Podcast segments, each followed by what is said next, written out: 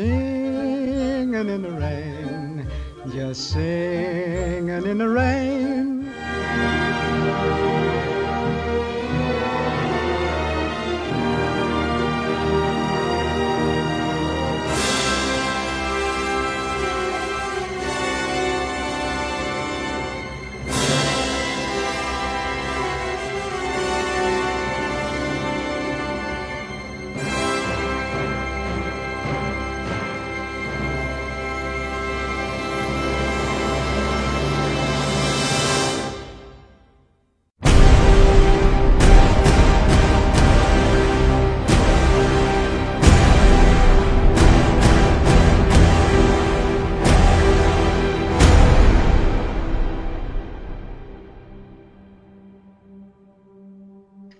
嗨，大家好，欢迎又来到我们新的一期震荡波节目。呃，来到我们现在的节目现场的呢，依然是两位我们的老朋友 Frank 以及孙新凯同学。大家好，大家好。那么今天的主题当然是最近啊正在正在火爆热映的那个蝙蝠侠大战超人啊啊！只不过在我们节目正式开始之前，还是感谢一下各位在我们上一期给 Frank 同学赞助耳机、赞助麦克风的朋友们。这次 Frank 的通话质量大有提升，因此呢，一定会给大家带来更好的一个听觉体验哈。接下来就开始我们今天正式的节目。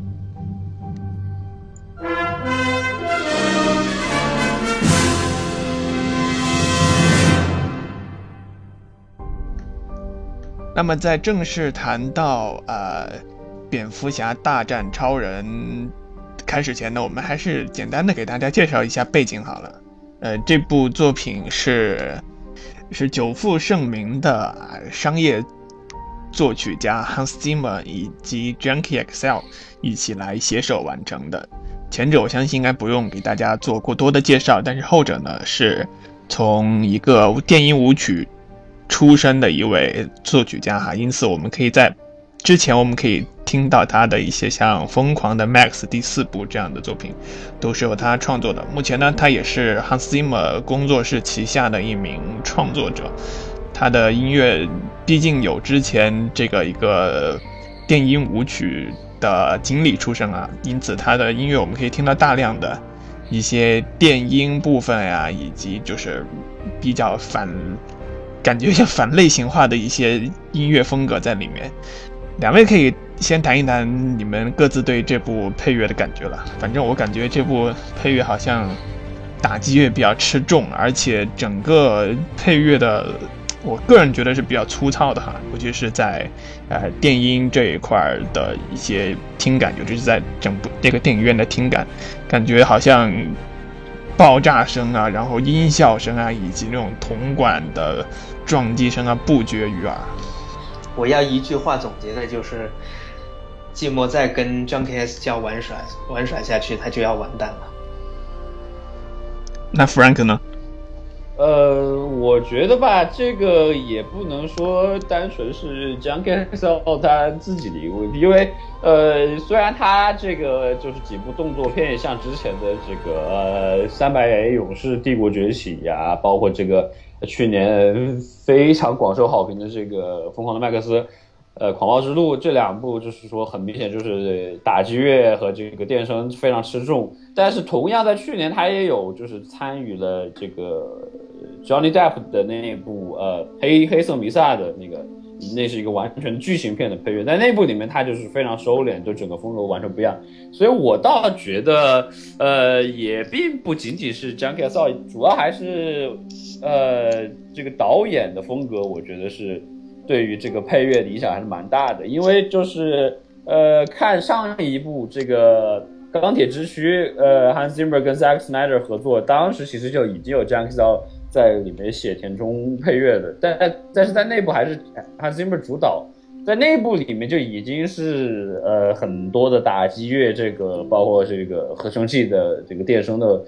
这个比例非常大了，所以我觉得吧，呃，还是一个影片的这个导演的风格所导致的，他的这样的一个现在听感的一个风格，就是而且包括实际上我觉得，呃，怎么说呢？就是 Hans Zimmer 在在，尤其在《盗梦空间》之后，就好像一直就是会会有时候就会写这种非常大名大放的这个这个这这这种作品。就是在《盗梦空间》是第一次，他就没有用任何的木管乐器，然后在在这一次又是没有用任何的木管乐器，所以我觉得也也不不完全是 John Cazale 的问题。呃，至于整个作品的质量，我觉得说。呃，可能你单听会觉得比较吵啊，比较闹啊，但是我呃跟这个整部影片的这样的一个呃氛围，包括和节奏，然后尤其是里面的一些主题，我都是觉得非常非常非常配的。其其实写人的那个场景来说，可能它的一些呃角色主题还强一点，但是如果要涉及到一些动作场景，像整部电影后半部分的一些场景写作来说，我觉得。不仅是专辑听的比较吵，在电影院和里面也是非常吵的。其实接上 Frank 之前刚才说的那个，寂寞从《盗梦空间》开始就不用铜管，哎，不是用木管之类。其实寂寞老早开始就他就不喜欢用木管的。其实，在九十年代开始，他的配乐就比较偏向爱铜管，然后基本上就好几部那些呃动作片都是没木管的。他自己就表示说，木管就是比较阴柔的，如果是那种热血的那种乒乒乓乓的电影，就没必要用。所以造成现在就是整个配商业化电音乐协作也是他带来的这样的原因，有他一定有他的木管组集体失业就是这样子了。对，对，就是就是最最可以说是呃引带引号的臭名昭著的，就是他在那个《盗墓空间》里面的被称为这个末日号角的那个梆梆梆的那个，然后被被尤其在现在各种预告片里面被被各种滥用，就是音墙音墙电子。放屁的声音。电子放屁，对，就是这种就在在近两年的这个近几年的这个这个电电影的预告片里面被被各种滥用，只只不过好像《盗梦空间》那段电子放那段电子放屁，并预告片里面的音乐并不是他写的，是他旗下的一个。但是但是但是但是很明显，那个那个预告片的音乐是受了《盗梦空间》的这个音乐风格的影响嘛？嗯，而且在《盗梦空间》里面就有，因为他当时是把那个。呃，皮亚福的那首曲子把它给拉长了，在那个它的开场，它有有一段小号，然后把它拉长以后，就变成梆梆，就这样子声音。然后结果结果本来是那那一部影片里面用的还还挺挺，就是挺有特色的，非常符合那个呃电影的设定。然后到到后面就是被被各种呃预告片也好，甚至还有一些电影的正片的配乐都都在那儿滥用了，就就就有有有些人就是听得有点烦。但是在在在这一部这个蝙蝠侠大战超人正义黎明里面，这个呃蝙蝠侠的主题又又又出现了这样的一个末日号角的感觉。然后我再接回你刚才说那个呃，Junkie XL 在第一部钢铁之躯里头呃，他的参与叫填，你说他填充配乐嘛？就 Additional Music。其其实他 Junkie XL 参与的远不止天中配乐，他其实他叫做几个主题。他有写主题，他有就是鼓的那一部分，就是那对，就是十几个人一起打鼓的，其实都是他组织的。将军的那个 Zod 将军就是上一部的反派，好像这个主题就是他，他有共振很多的。然后最后还是一个，就是在那个小册子里头写的，他还有一个什么 title 呢？他叫节奏节节奏节奏设计，对。所以基本上里头很多大部分的古典那些那一部分都是他完成的，所以他就是参与程度已经算是很高了，跟这一部其实不多的参与程度。那我们把这个背景给大家交代完了以后，应该就正式进入我们这个配乐。讲解的一个正题哈，那么就由我们新凯同学来主讲一下这部作品里面的一些新的人物主题、角色主题，还有一些事件主题，给来给大家分析一下怎么样听最长姿势。嗯，说到主题的话，首先大家肯定会想到啊，季默已经写了三部诺兰的《黑暗骑士》了，那里头已经有蝙蝠主题了。然后季默是怎么想的呢？他说：“哎呀妈呀，不行啊，要是继续用的话就不尊重诺兰了，这不好啊。”然后他就想，哎呀，不如这个主题的任务就交给 Junkie XL 了。然后他最后又不放心了，他就把那个任务拿回给自己了。然后自己就写了新的蝙蝠侠主题。然后我们其实可以先，呃，不对吧？应该还是我我看到的好像是他一开始就是说最早的一些呃点子还是有，然后后面就交给了 Jackie s e l 然后 Jackie s e l 写的差不多呢，他又好像加了一些修改，所以我我觉得，呃，这个电影蝙蝠侠的主题应该还主要是这个这个 Jackie s e l 的，而且听的也也比较像他的这样的风格。嗯，之前他采访的话，季默是说他 couldn't let go，然后又把整个那个任务又自己揽回去了。不过倒是听起来那个就是那个音色是十分正对，就我觉得我觉得是写在那个黑色里面的这个那种风格。全就是那个旋律的创作，我那种基本应该是积木来写的，然后最后音音色的设计应该是 XL 去乱搞了一通。这这段是有有有有旋律吗？这段蝙蝠侠主题？哦，当然有旋律啦。当然，这这这这就是虽然这个是一个音，虽然是一个音，他呃不不止一个音吧，就是说，我觉得就是这一部里面蝙蝠侠的主题就不像之前黑暗骑士那个双音的动机，然后发展出来那个主题，就是比较听着很现代。呃，但是这一部我觉得它的这个呃新的这个蝙蝠侠主题的，就是很有点回归九十年代当时那个蝙蝠侠系列的那种哥特的一点点的那种味道在里面，就是尤其是我我觉得听着就和那个呃 Elia Goldenthal 后面写的那两部，就是我觉得是比较类似。它的这个从旋律上来说的话，其实这部对，因为这部它蝙蝠侠的音乐构思，它是开的比较宽，跟诺兰那一部相比的话，诺兰那部基本上就是两个音完完通篇的，然后这一部的话，就像在电影一开头，呃，导演给我们交代了一段好漂亮的慢镜头，死爹妈，然后音乐就出来了一个，其实那个应该就是老爷的主题，不是蝙蝠侠，是老爷。对的，就是 Bruce Wayne Bruce Wayne 的主题，就是跟跟之前的超人一样，也一个是 Clark 的主题，一个是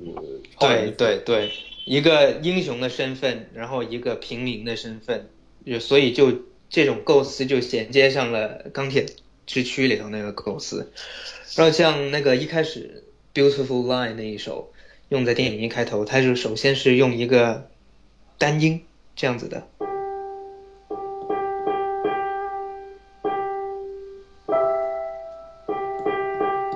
然后就把这个节奏就设定了，然后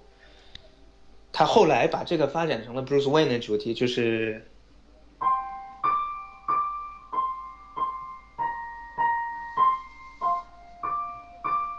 这样子，有一种很很具极简主义风格的意味。然后它有一个钢琴的循环的音型是在走下行音阶，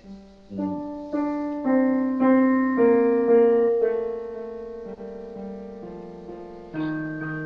然后他的那个 Bruce Wayne 那个主题就在上面跟着那个下行音阶一起来。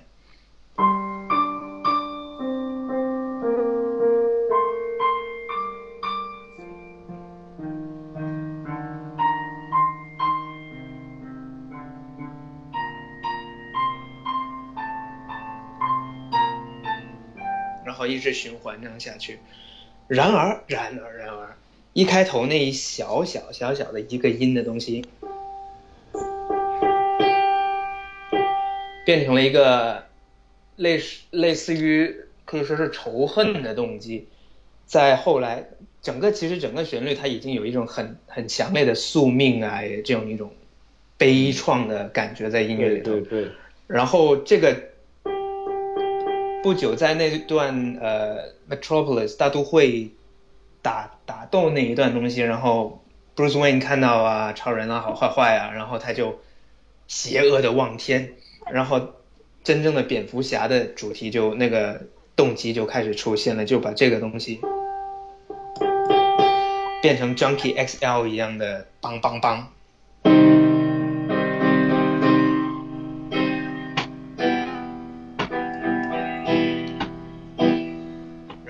个就是基本上大家在说哇好酷炫啊，那个棒棒棒就是这个东西了。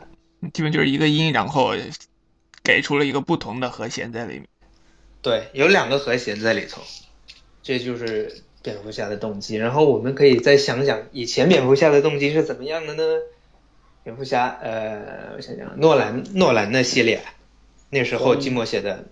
他是首先一个有一个这样的，然后还有用电子音效做的一个扑扑腾翅膀的一个音效在里头，对，那个也是一个，然后它就有一个普通的蝙蝠侠主题是。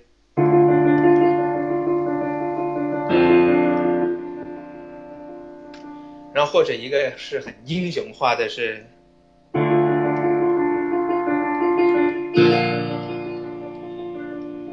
反正就这两个音，他一直在玩下去的。Frank，你觉得还有什么说的关于蝙蝠侠？就是我觉得就是 Bruce Wayne，他就是我们可以把他的这个主题和钢铁之躯 Clark Kent 的这个。他的一对比就是很明显，就可以反映出这两个角色的不同，就是一个是光明，一个是黑暗。对啊，因为你看这个 Bruce Wayne，他就是一个下行的一个音乐，然后但是 Clark Kent 他就是一个上行音乐。那我们现在就可以来说 Clark Kent 了。对，嗯，先说 Clark Kent 的话，先说他原本的身份，呃，外星人。外星人他跟他老爸其实有一个，呃，怎么说呢？一个一个小主题的。这个 DNA 的主题吧，还不是 DNA，这个就是哦，他他老爸跟他或者这种父子啊，然后的外星人身份。对，其实这个就是沿用那个约翰威廉姆斯的那个，就是原本超人主题的几个主音在里头。待会儿跟大家说怎么回事儿。然后呢后来就把这个主题，他就变成了一个。哇，好光明，好天使，好纯洁的。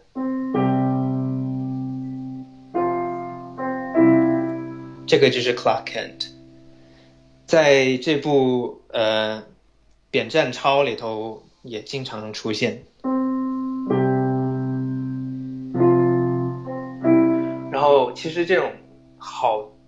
强烈的反差的对比的话，就我们真的很能体现出两个角色。一个是这个，一个是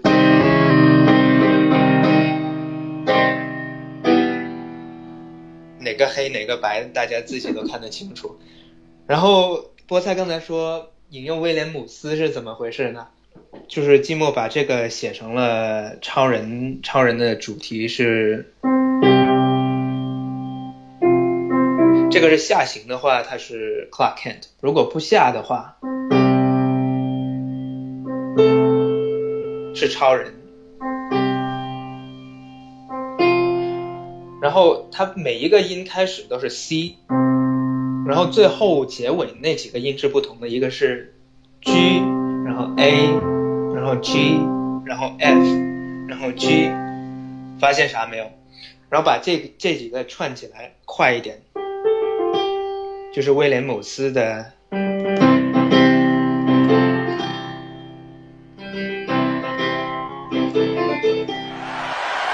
觉得此处应该有掌声，哇，赶紧掌声！所以就是这么一回事了。接下来是谁的主题呢？卷毛，卷毛，卷毛的主题啊，呃，Lex Luthor，不好意思，Lex Luthor 的主题，呃，寂寞是这么样说他这个角色的，是高智商型变态犯罪，然后这种。这种高智商型的人，如果用音乐表达那，估计就是巴赫或者海顿这样一种很古典的巴洛克式的，还可以像小丑那样用一个音搞定的。小丑他就是就是因为我觉得卢瑟跟这个小丑还是区别还是蛮大的，毕竟一个就是这样一个富二代的身份，极度自恋，内心就是自恋自卑的这样一个角色嘛。然后呢，就是你在在电影里面你也能够看得出，就是他就是尤其后面，呃，去去混了这个克星的科技之后呢，变得更加这个癫狂。虽然都是癫狂，但是他的这个很明显不像小丑，就是混乱，是他的这个 chaos，就是他的这个主核心嘛。但是卢瑟呢，更像是一个阴谋家呀这样一个类型。所以说呢。当时在写小丑的时候，季末呢，他就是用这个一个音，就是那种很刺耳，像警报声一样的，来来来来展现这种混乱的这样的一种感觉，并且呢，就还借鉴了一些呃朋克音乐，就是那种信奉无政府主义的嘛，正好和小小丑这个不谋而合。但是到了这个卢瑟，我们包括看电影里面，卢瑟他的家里面都是这种非常非常古典，各种油画呀什么什么的，就是这种一看就是比较有有教养的人。所以寂寞在这儿呢，就用了一个比较偏古典的这样的一个钢琴主题在这儿。钢琴、羽管键琴再加小提琴，对对，都是很古典、很古典的那种，很有特色的那种音色。然后古羽管键琴其实在里头还出现了，不知道你有没有注意？如果有人问什么是羽管键琴，那就是钢琴的爹。钢琴没出现没出现前的话，就是这种东西。然后它的音色是这样就子的，是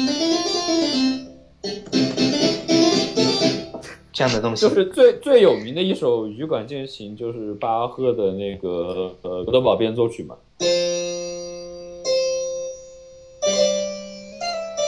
然后很巧合的一点呢，就是呃那个最有名的用这个的电影就是《汉尼拔》，然后当年嗯哈基莫也给汉尼拔写过一个音乐，的？所以他肯定对这个乐器，包括也肯定不是不会陌生的嘛。嗯哼，然后我觉得有趣的是，他表现那种变态或者精神分裂这种东西，用了一样这个钢琴加小提琴的这种独奏，然后很抽搐的表现，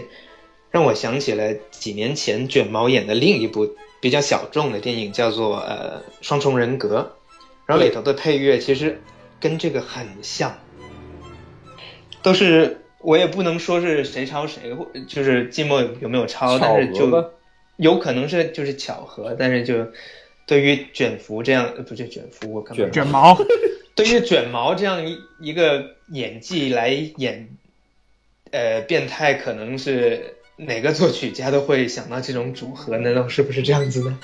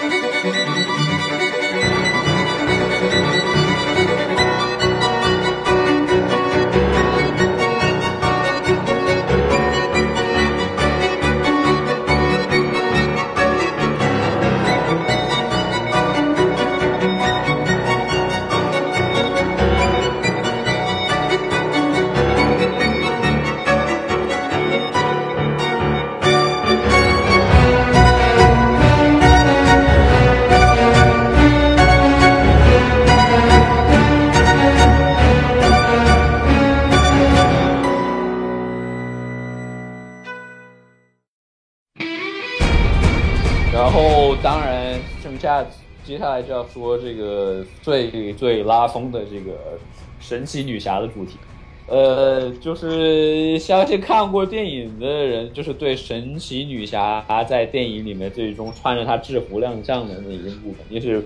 印象非常深刻，就是非常拉风，然后配着那个 那个那个呃吉他和这个电电电音大提琴的那个那个音乐，然后从从音乐上来讲，就是这个我觉得是比较有异域风格，就是来反映这个来自这个亚马逊的这样的一个女女英雄嘛。我不嗯，知道对对对，这还有听出来，就是我觉得就是非常有异域风格。他有一种抑郁的演，他好像是在第一次呃，超不是超人，呃，就是老爷看照片的时候，对，那一段的演绎就是很抑郁的，专辑里没收录，但是就是同样一个旋律，但是是很多那种一，呃，我也不知道什么乐器演出来的那种，呃，感觉。然后到后来，呃，就是他正式亮相的时候，那个主题就啪啦一下就从天而降，震得你一身鸡皮疙瘩。犯规，呃，季末他有说过这个主题的构思，他是想用一个音色来代表神奇女侠，他有想过什么用合唱啊，然后这种很很笼统的，好像就女有个女英雄就来个女生合唱这样之类的，然后到最后想来想去，想到了郭婷，一个大提琴家，然后他的郭。对，听的郭郭婷，就是和他有出生的合作过非常多次的这个福尔摩斯，大侦探福尔摩斯，啊，包括就很多的这个小提琴、大提琴在在给给在在 Hans Zimmer 的这个作品里面演奏。嗯，然后季末怎么说的呢？原话啊，他说郭婷拿起了琴弓，就像超那个神奇女侠拿起了剑。说整个郭婷整个人一演起来就是一个神奇女侠，于是就让郭婷去用这个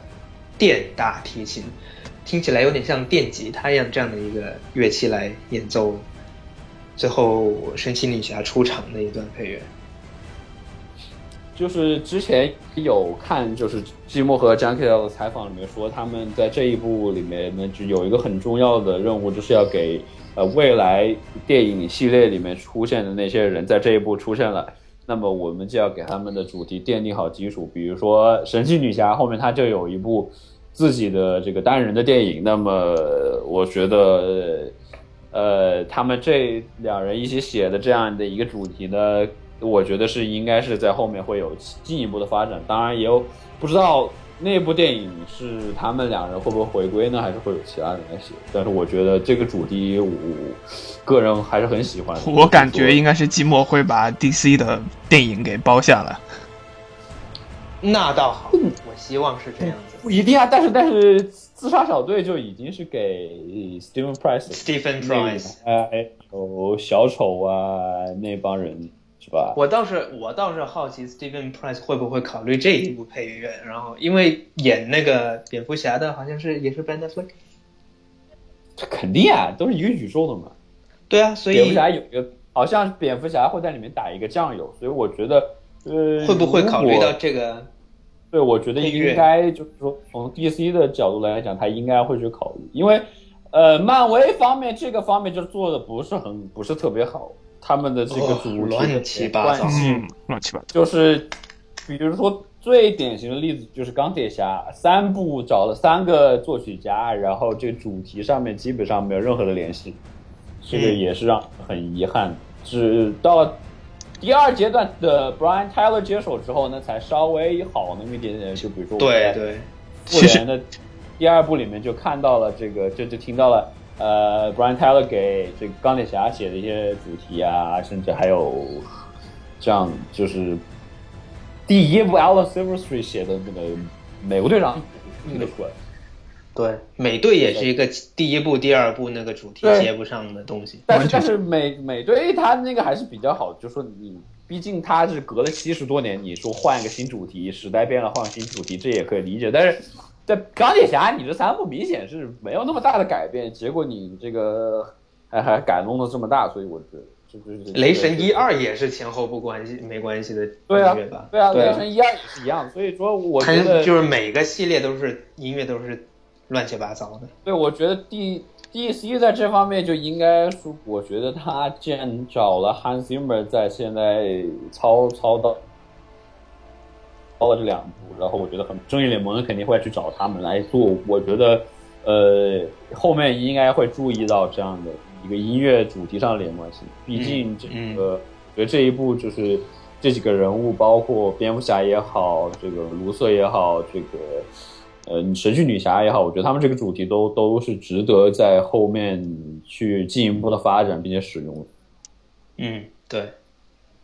呃，刚才是讲了蝙蝠侠，然后超人的主题，但是超人的主题在这一部从虽然是从钢铁之躯延续过来的，但是它还是有一点点变化的，就是呃，在第就是在第一部呃钢铁之躯里头，超人的主题等等，音色有点问题。嗯，它后面有一段飞行的主题是。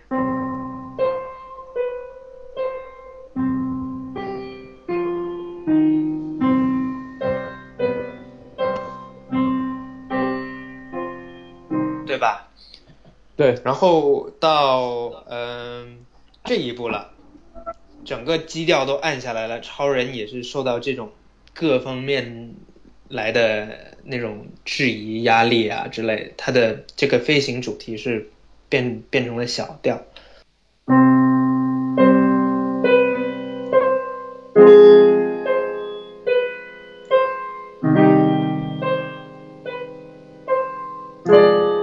这样子的一种感觉，整个人都悲伤了，是不是？嗯尤尤其是后面他的这个这个，在在那一幕就是呃一个超人全世界各地的救人那个蒙太奇，然后遭受各种各样的非议，说你这个不该干呀，然后什么的。嗯嗯，就是很明显，就是把他的这个一个光辉的形象，就是在这里就变得暗淡了，然后音乐呢，也就是有这样一个相同的一个变化。对，呃，然后有一个可以算是彩蛋或者是巧合的吧，就是就是这个暗淡后的这样的一个飞行主题呢，就是在后面进一步的发展，我们发现竟然和呃 Hans Zimmer 当年《黑暗骑士》里面的一个音有一点有一点点像。估计其实就是巧合。对我也有可能，我觉得就是埋了一个彩蛋在这儿。或者是巧合。对，呃，让我看怎么样讲这个彩彩蛋啊，呃超人超人，就飞行主题暗淡版。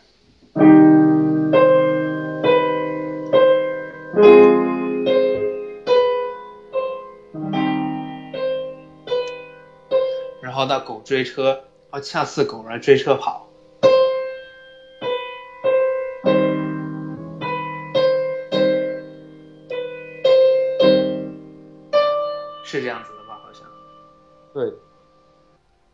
说本片的主题创作的很好，但是我就个人觉得它在很多场景，特别是动作场景那些配乐上，就显得是太过的，一是单一，粗糙是对粗糙，然后再一个就是嘈杂，吵死了。那个 Junkie XL 真是贵了不不屑啊，音量买一送一的给。但我觉得就是他对场景搭的是好，但是真的是听下来，我觉得会疲劳，就是特别是看了大概两个半小时，特别是后面那一段，他就是打的那一段，打的也累，我听着也有点累。然后就是这种，所以整体这整部配乐，虽说我觉得就是主题那么有几个那么精彩的，但是整体显得就跟电影一样，有点零碎。电影也是给人的感觉，前面就是剪辑之类有点零碎吧。个人意见，我觉得就是有几个，就是确实这个动作配乐写的比较一般，就是呃，尤其是就是蝙蝠侠打超人的那一段。呃，因为我觉得这一段应该是要有一个两个主题的这样一个完整的一个展示，然后把它交织在一起，这样样这样一个做法，我觉得是可能会比较好。但是在现在的这个作品里边的这一点，好像没有没有把它很好的展现出来。都比较单一、很纯粹的去把但它是呈现。但是呢，我觉得就是后面就是正义联盟三巨头聚首，然后一起打这个这个这个这个叫什么呀？呃，毁灭日，毁灭日对，一起打毁灭日那段，我觉得那段音乐就是比穿插的就比较好了。就是那段从这个神奇女侠的这个主题现身呀、然后后面到这个几个穿上这个呃这个这个蝙蝠侠呀、超人的这三个人的音乐，然后弄在一起，这个然后配上用这个鼓点把它们衔接在一起，我觉得这一段是是我觉得是挺挺好的。菠菜，你超人不是之前啊说说假的呃就是说有几段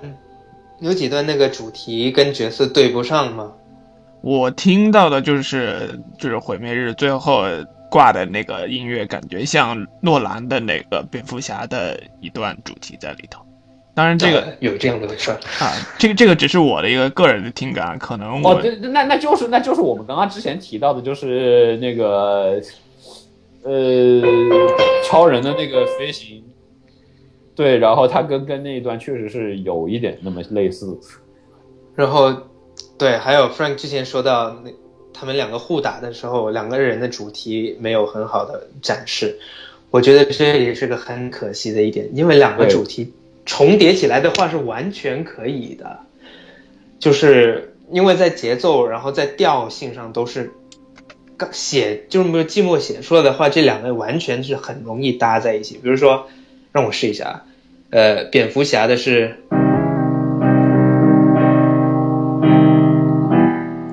然后超人的是，或者你变它黑暗点是，然后两个搭在一起就可以是。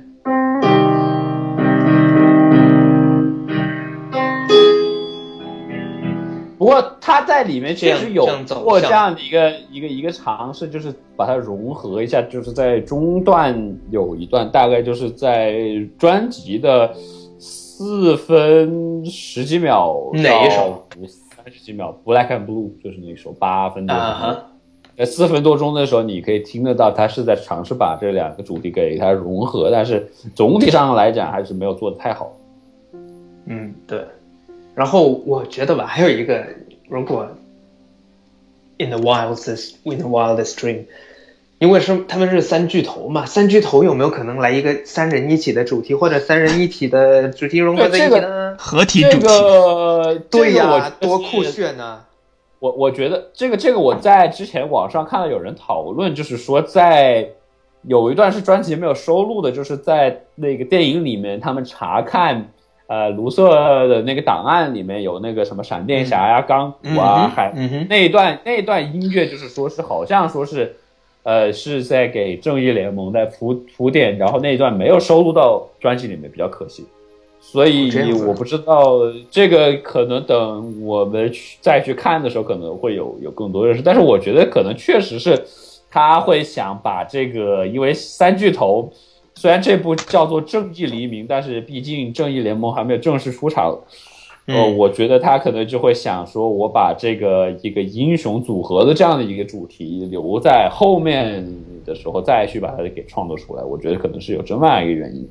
嗯，因为你要是现在写一个三人组合的这样一个主题，或或者把它结合在一起，那么你到后面你得又把加新的人进去嘛，所以嗯你还不如到后面就直接一起给整个正义联盟写一个大的主题。嗯我觉得是这样一个因素。其实就对于我这个这种又不是漫威粉又不是 DC 粉的人来说，那就如果是这样子啦，就是说，呃，如果你在施耐德这样子的一种蝙蝠侠大战超人的这种模式下，我觉得就普通观众或者绝大多数人来说，你其实是在电影中听不到这样一种音乐主题的一种交织，或者是你根本无法去感受到这样的主题交织的。我个人觉得，我觉得至少在那个三巨头打毁灭日那段还是听得比较清楚。然后，当然，毕竟在电影里面，这个音乐也有被音效盖过这样的一些一些因素在，所以我觉得，呃，可能也是有这样一些原因吧。不过确实就是打蝙蝙蝠侠打超人那段，就是是是是，确实我觉得是比较低于我的预期了一点。对，可能会他会他会掩盖住那种观众意识在里面，就是说，很多观众可能会无意识去感受到这样一种音乐或者主题的存在。我个人觉得，嗯我不知道会会不会有一种怎么什么样比较折中的办法，或者我个人觉得，嗯在目前这种呃动作电影的这种模式下，好像像以往的那种，就是主题交织啊，这种感觉好像体现的并不是很明显了，因为毕竟现在。呃，无论是这种呃，就是影像的一种技术，还还有这种音效化技术发展以后，这种真的很难再从音乐上去能感受到这样的一些细节存在。且对，尤其是在电影，就是现在经常出现，就是音效把这个这个音乐盖住，就基本上听不见。虽然在这一部还好像还没有出现，但比如说之前那个《复仇者联盟》第二部，奥创的那部就很明显的就是觉得音乐被被音效盖得很小，基本上没有什么存在感。呃，哎，说问个问个事儿，就是最后大战的时候有没有听到佐德将军的主题呢？左大战的时候好像我没有注意，但是中间左的将军出来的时候还是会有他的主题在里头的。因为一开始一开始的时候就是开始的那个那个还有那个世界引擎的那个滋日的那个声音，啊，那个，对对，那个我觉得还是挺好的，就是整个就是在用另一个视角看上一部电影发生的事儿，然后上一部的电影音乐也是拉了过来。对对，那个我觉得其实挺不错的。嗯嗯嗯，但没有哈，最后最后没有佐德将军哈。佐德将军好像对，确实是没有，就是因为毁灭日好像没有，有有有有给毁灭日有主题，我没有怎么注意，好像至少他是佐德将军 的一部分。毁灭日有有他自己的音乐的，就是那个收录有收录音乐段落吗？出场应该是是不是那个他出场是不是有一段那个电音就是他的吗？对对对对 Tuesday 那个吗？Tuesday 对对对。那就是很音效化的处理。对对对，那那也确实从这个角度上可以说是算是佐德将军的一个延续吧。毕竟佐德将军的那个主题也是很啊，对，大鼓啊，音效设计在里面，音响设计在里面。然后其实我觉得就是说，除了这个几个场景配乐，就是说除了那个叫什么呀？那个就是说几几个英雄一起打的，就是他们单打独斗的几个场景，我觉得也也都还写的蛮不错。就比如说，呃，蝙蝠侠去救超人的母亲的那一段，就是这个呃专辑收录最后一首，在豪华版专辑那个《Fight Night》那那那那个就是是以完全是以蝙蝠侠的这样一个主题展开，然后去写的一个主题，一个一个场景音乐，我觉得写的也还是也还是蛮不错的。但是虽然我觉得这个确实，不过就是说，就是他的这个比较吵的这个这个，我觉得还是 怎么说呢？我觉得还是是呃一个导演的一个影响比较大吧。我觉得，虽然说嗯 Zack Snyder 之前的音乐可能没有没有好像感觉说很吵，但是他的你看他的这两部动作片。这这这这不是动作片，就这两部下来，《钢铁之躯》和这个《正义黎明》这两部的这个动作都是打的非常的规模非常的大嘛，就是跟跟跟一般的一些小打小闹完全不一样，因为就是那种毁毁天灭地的那种感觉，所以我就他就喜欢就给配上这么一个就是非常多的鼓啊，然后的这样的音音墙啊，这样一些在里面。嗯，所以我觉得可能到了后面，如果他有就是说在这个上面，如果没有做风格的进一步修改，我觉得可能就是后面的这个正义联盟也好，其他的英雄也好，我觉觉得可能还是会沿用这样的一个风格，因为他毕竟他是要去呃配合他这样一个画面的风格。我不知道你们有没有这样感觉？其实我个人是比较怀念那种可能在九十年代或者七八十年代那种超级英雄配乐的那种感觉的，因为那种可能它不像现在这样子的一种啊超级英雄类型片，呃，可能更更多的比较纯粹的去设定一些。不不是对，现在更有科幻意义，在但是在当时可能更纯粹的是一些像就是超级英雄大战犯罪分子啊那种那种感觉，所以说现在我们很难在就是配乐中听到这种呃音乐化比较强的一些处理。其实我个人当时记得九十年代的时候看过一部叫做《新超人冒险》，就是路易斯与克拉克的这部美剧，记得当场拍了拍了六五季还是六季。这当时那个女主角就是后来在好后来是在《绝望主妇》中有出演一个角色的一个女演员，我不记得叫什么名字了，但是确实她这段配乐让我印象非常的深刻。我不知道 Frank 有没有看过，因为我记得当时这部呃美剧是武汉的一个电视台，武武汉电视台做的一个译制，那是什么年啊九九几年九五年的时候，我九四让年 Frank 说好吧。好吧。他他的配乐师是呃叫 J. Kruska，然后呢，呃，如果是我这个年代的人啊，应该在你们不同的电视台有看过这样一部创作。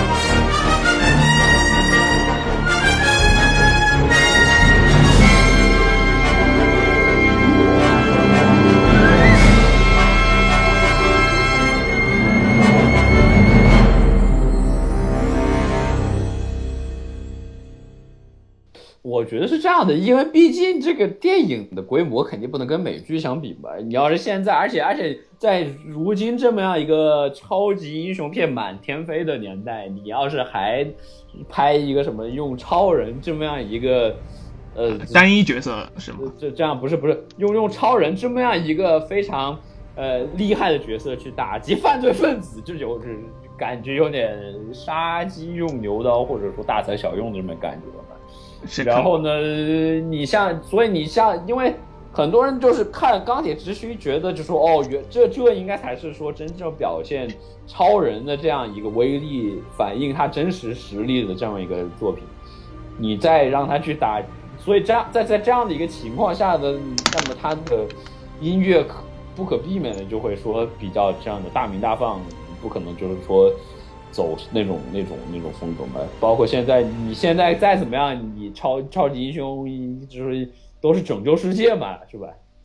其实我个人觉得，我这样的一个观点，肯定也有人来认同，因为毕竟对于超级英雄片来说，这种门就是两派肯定是存在的。对，我觉得像，所以我就说呢，可能就是说，不同的超级英雄，他也会有不同的风格。那么在这部是，既然是超人又打这个蝙蝠侠，然后又是超人、蝙蝠侠、神奇女侠一起打毁灭日，是吧？那么这样一个规模，就是会会会对他的这样一个和他的视觉风格，对他的这个音乐就会有影响。那么我觉得在在后面，像比如说神奇女侠，因为我们知道它的电影设定的是在一战的这样一个时代背景，那么我觉得它的可能它的配乐呢就会走一些比较老派的这样一种风格。那不一定哦，还记得 X Man 的那个配乐吗？第一站吗？但是我觉得，那但但这这个也确实是，但是我就说我的意思就是说，可能他会就是根据不同的这个风格，他肯定会做一些调整。我觉得菠菜所怀念的，就是菠菜所怀念的这种风格的话，倒是在漫威的这系列电影里头更会适用一些。毕竟漫威其实整就是那么多部片子，很多都是这种类似于很传统路线的英雄啊，然后比较合家欢啊，幽默元素也足够的。但是现在以漫威的这种呃后续的发展来讲，可能也不会再往这个方面去走了。毕竟像当时 Alan Silvestri 写那个呃，他那个其实就是有一点你说的那个感觉了。对对对，但是在后来一些新生代作曲家、中生代作曲家写了以后，就再也没有不会去用以往传统那种套路来去做延续。如果漫威那边做不到这样的配乐的话，DC 这边更加不行，因为 DC 这个整个就是一个现实风、现实主义风格，黑暗风格的，然后更不适合。呃，我觉得它也不能算现实主义风格吧，它就是说比较。呃，漫威的这个就是我倒反而觉得漫威是一个现实风格，就是说，呃，你还能想象，就是说这样的人的存在，但是到了 DC 就是更是像神一样的存在了，外星元素在里头，不是，就是就是我说的现实主义风格，他的考虑的东西就是从社会政治啊，像诺兰那些都是考虑了很多这些元素的。但是他的风，我他的叙事的元素上面确实很多有这个现实主义的考量，但是他的。影像设定设定风格应该是这样说。它的设定说影像的话，影像风格就是更加偏向这种神话性质的、这种史诗性质的这样的。尤其是这一部，就是看得很明显。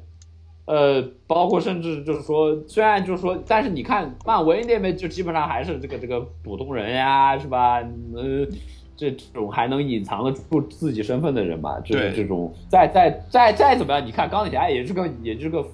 有钱的嘛，对吧？是个富一个富豪。但但是呃绿灯侠，DC 的绿灯侠也是从外太空来的。啊，绿灯侠没人没人可以说绿灯侠，我们不提绿灯侠。然后然后而然而然而说到这一步的话，你要是这样说的话，我觉得这一部也有一一段场景，它很有这种就是家庭的感觉，就是超人买菜回家，然后 Louis Lane 在洗澡那一段，那段是简直就是一个那个家庭剧情片来的了。对对对，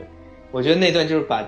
也有也有体现你所说的那个漫威那一边的那个感觉。对，但是如果就是说你要谈你说像那种老式的这样的一种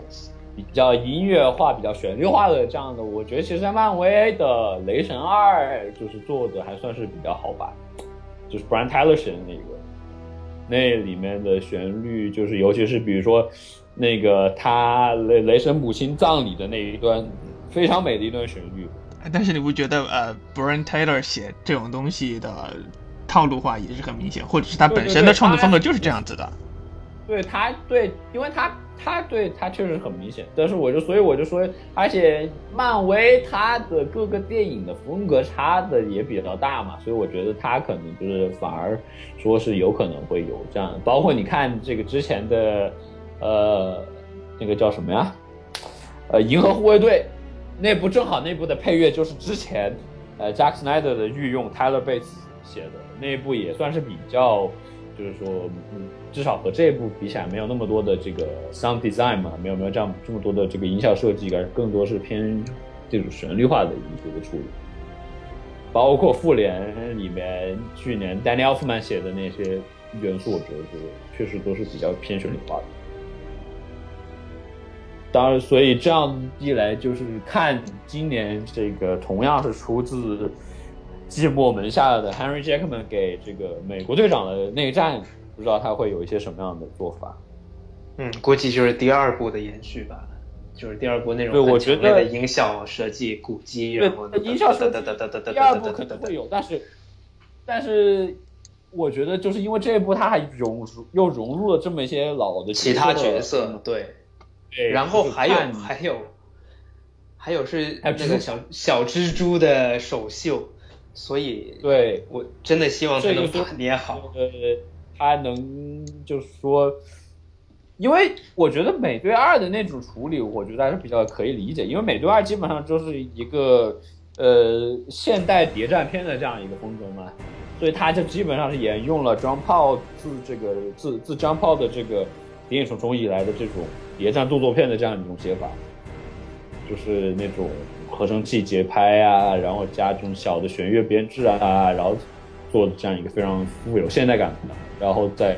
所以，但是到到这部内战，我就不知道他会对这样一些角色、老角色、新角色会有一个什么处理。